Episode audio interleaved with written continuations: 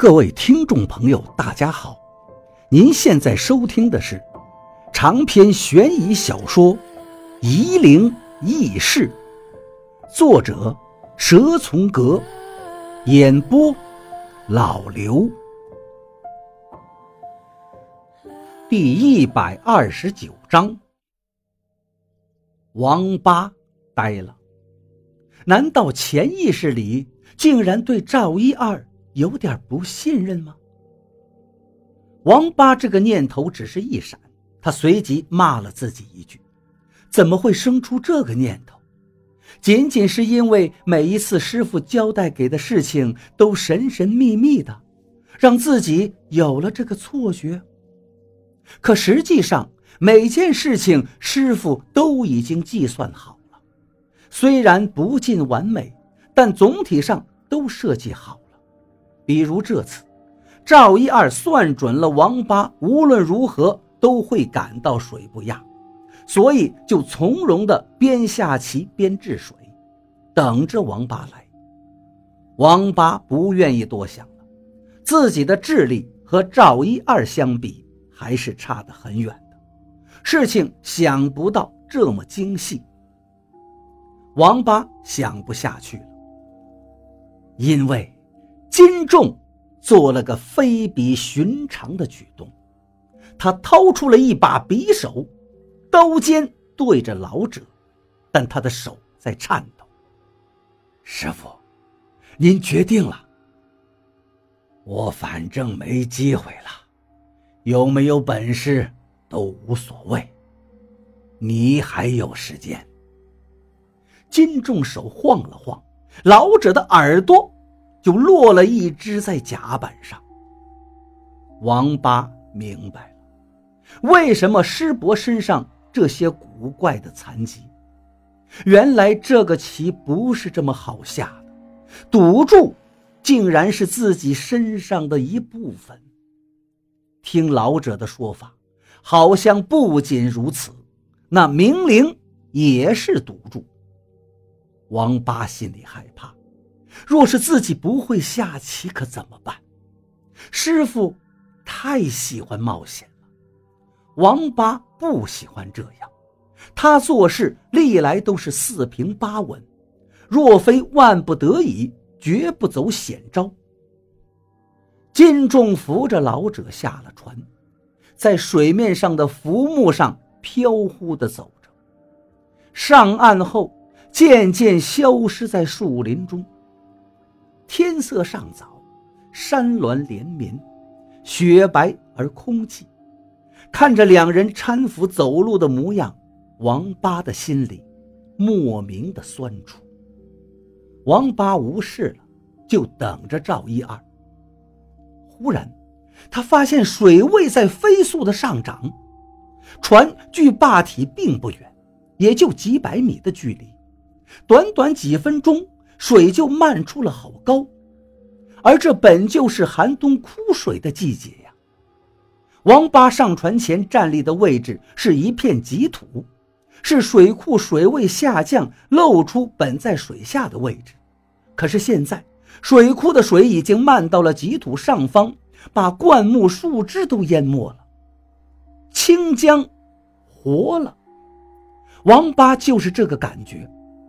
清江的河段。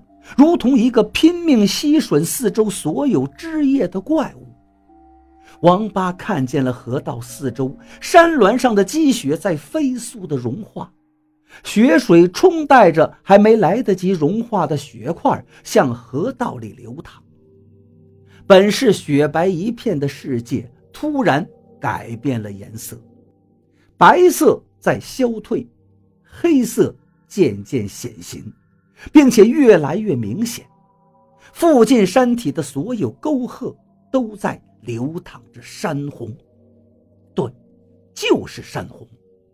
天上的黑云也越压越低，这河道仿佛无比贪婪，要把周围世界所有的水分都吸到自身里面，连天空的乌云都不放过。河水荡起了波涛。不知有什么物事在下面蠢蠢欲动。王八下意识地抓住船舷，这是师傅在治水吗？他的眼睛看直了，在上游不到一里的地方，水面在上升，凸起了一个圆台，如同地上的土包一样，并且这个河水形成的圆台还在上升着，如同一个水做成的山峰，渐渐地在拔高。王八扶了扶眼镜，仔细的看，这才发现，这是个龙卷风把水面卷起造成的效果。终于，那个水面的圆台的顶部突然拉伸，直冲云端。天地间果然如一条巨龙在扫荡着。这是寒冬腊月，不是刮龙卷风的季节。并且水不压地处山地，也不是能形成龙卷风的地形啊。王八知道，自己看到起礁了。起礁在三峡地区是非常不吉利的气候现象，并且在这个时候起礁，那更是凶险。冬日的天空响起了阵阵的轰雷声。雷声沉闷，连续而不断绝。王八听得有些害怕，他突然觉得身边有了点动静，连忙看去，黄根牙子已经不知道什么时候站起身来。只见他两眼睁开，正盯着王八看着。王八大喝，连忙用符贴粘到了尸体的脸上。可是，一阵清风吹过，符贴被吹掉了。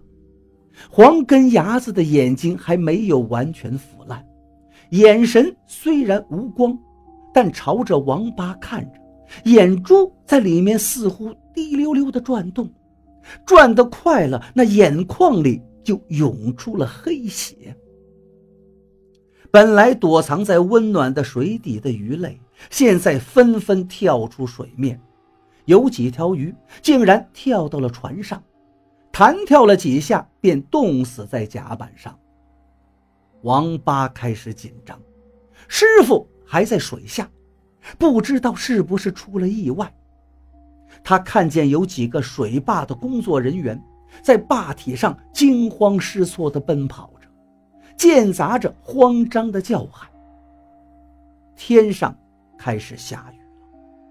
在王八看来，这就是清江的河道在吞噬天空中的一切水分。起礁太凶恶了，一切事物都开始混乱。王八看向了坝体，看见一个又一个浪头从坝体下游的一边溯流回拍，清江在倒流。王八的背上汗津津的。黄根牙子治不住了，在床上没有方向的乱走。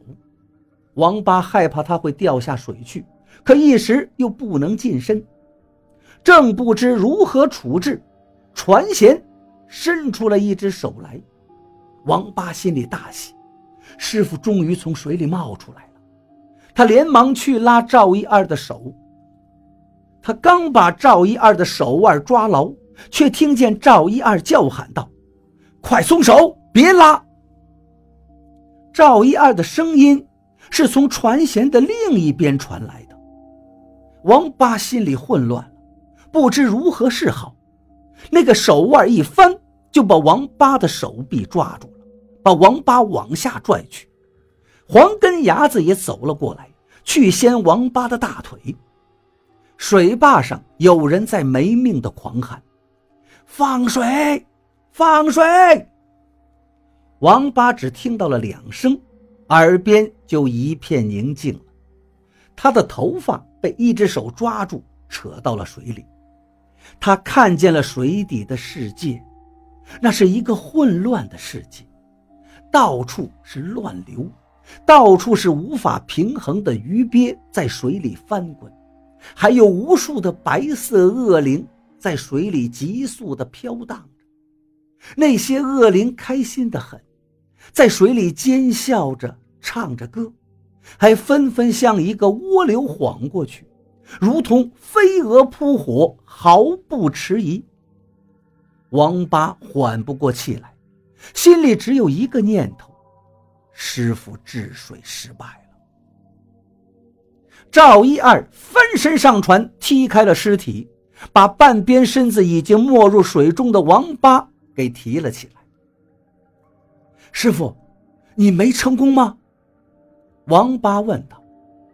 赵一二浑身是水，脸上铁青，他用手指点了点尸体的额头。那尸体就安静的倒了下去。